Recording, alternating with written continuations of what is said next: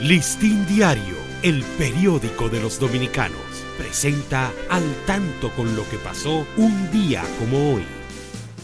23 de julio de 1968, fallece Max Enríquez Ureña, ensayista historiador, autor de novelas de carácter histórico. Era hijo de la eximia poetisa dominicana Doña Salomé Ureña de Enríquez.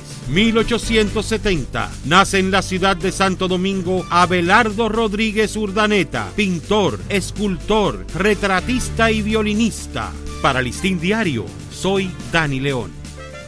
Listín Diario, el periódico de los dominicanos, presentó al tanto con lo que pasó un día con